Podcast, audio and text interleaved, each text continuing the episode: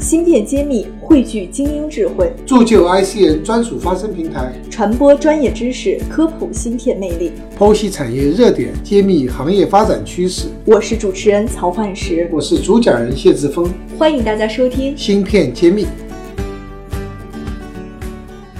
欢迎大家收听《芯片揭秘》，我是主持人幻石。今天我邀请到了工业和信息化部赛迪研究院物联网产业研究中心袁野来参加我们《芯片揭秘》的录制。那么袁老师呢，是我们物联网产业中心的高级咨询师，在我们物联网方向很多的一个个性化的一个观点和看法。那么我们也非常期待今天请他能在我们《芯片揭秘》跟我们去科普一下他最近做了哪些研究，有没有一些比较有意思的观点和我们听友们一起来分享。讲一下，好，那下面有请袁老师来给我们打个招呼。Hello，大家好，我是来自工业布赛迪顾问的袁野。那最近您在研究哪一个方向呢？这个物联网，据我了解，其实也是一个非常大的。我们提物联网概念，其实也有好几年了，对吧？对。那你们是怎么来去做一些拆解啊？就是因为这个，就像您提到的，因为物联网它这个概念确实很大、很宏观。然后呢，目前来说，具体万物互联，其实它已经啊，从各个行业领域其实已经渗透到我们生活当中来了。但是呢，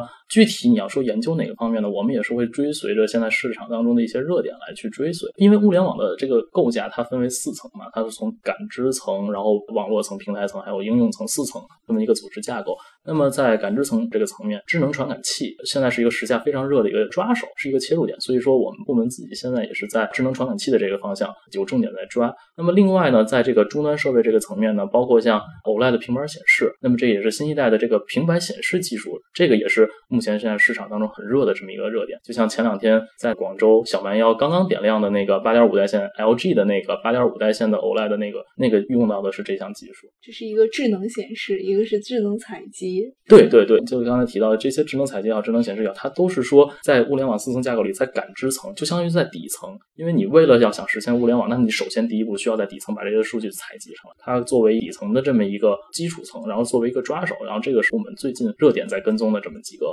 方向。对。那在应用领域上面，你们会做一些细分吗？也会。然后其实各个应用的领域，包包括像智能安防也好呀，然后像电力物联网也好啊，车联网这些，我们多多少少也都在设计。但是近期呢，在热点当中，关于物联网和我国的电力系统的这个融合，泛在电力物联网，这个是一个热点，我们也是在研究这个方向。泛在电力物联网，对这个名词是什么意思？我其实不是太了解。好好好，因为这个概念其实是今年三月八号在那个国网的工作会议上刚刚被提出来的一个新概念。所谓泛在电力物联网，泛在物联指的就是任何时间、任何地点、任何人、任何物之间的这么一种连接。那么过去我们国家在电网发展的历程当中，用了几十年的时间，先是把电源侧，就是从发电的那边电源侧、电网侧的设备。还有包括是这些信息逐渐的完成了一种信息化的处理，把它连接了起来。那么在泛在电力物联网时代，它将把这些从电网侧、电源侧再发展到用户侧，把用电信息、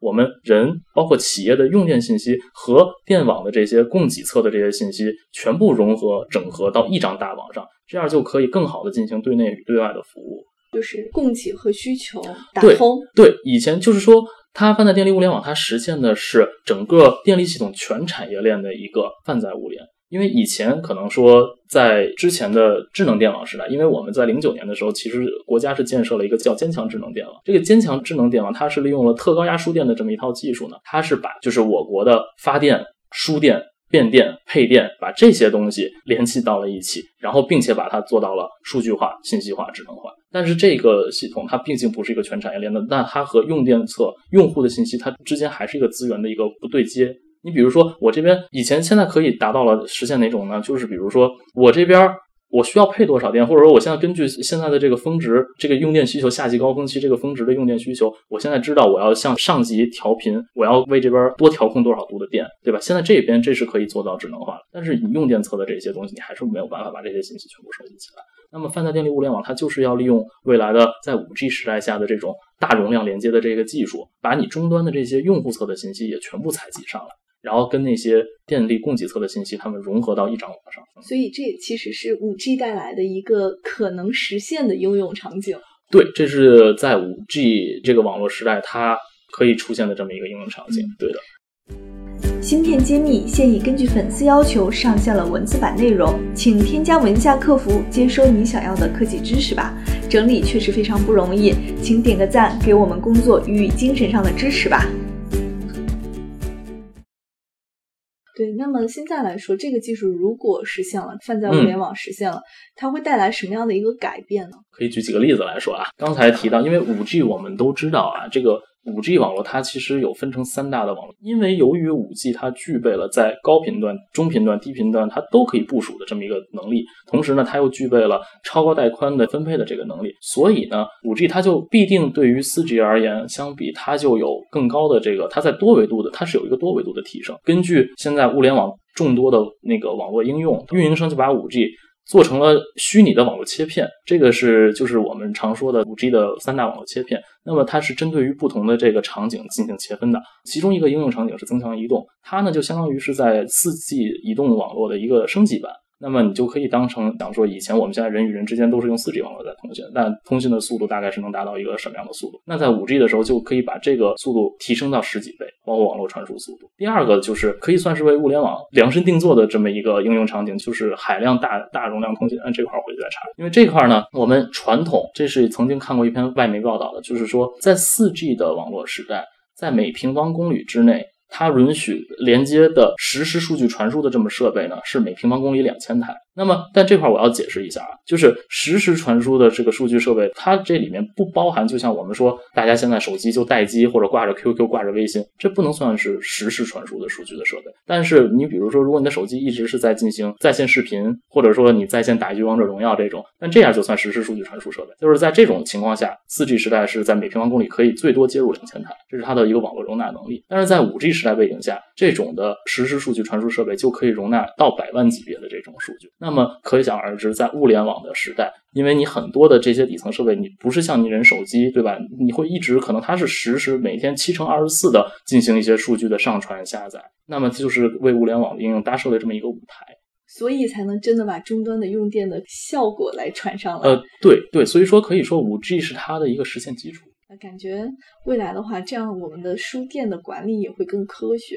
哪里缺电，哪里供电紧张，哪里浪费了，其实都会清楚。没错，它就是一种资源的一种集约化的一种使用和开发，然后同样也是做到一个智能化的转移，然后包括可能像能源的一种智能化调度，它其实是一个整从一个宏观上整体性的一种。集约吧，尤其像我们这种能源需求大国，没错没错，需要有这种智能化宏观来调控。对对对，而且现在是说中国的电网也开始逐渐在趋近于欧美的那些发电的模式，因为我们国家前这些年就是我们一直以来其实一直是以燃煤发电作为发电主力的，但是。呃，我们反观国外，国外其实依靠燃煤发电的这个比例大概只占到百分之三十五，另外的百分之六十五大部分都是在用新能源发电。那么中国这边往这个趋势在跟，但是这个中间还是需要有一段磨砺的。而且呢，当新能源逐渐的现在分布是各种各样的什么光能啊、风能啊这些新能源在逐渐建成的过程当中，但它也需要达到这种实时调配的能力，因为像我国很多的这种自然的这种那可再生新能源的这些资源，它大部量的都集中在西部。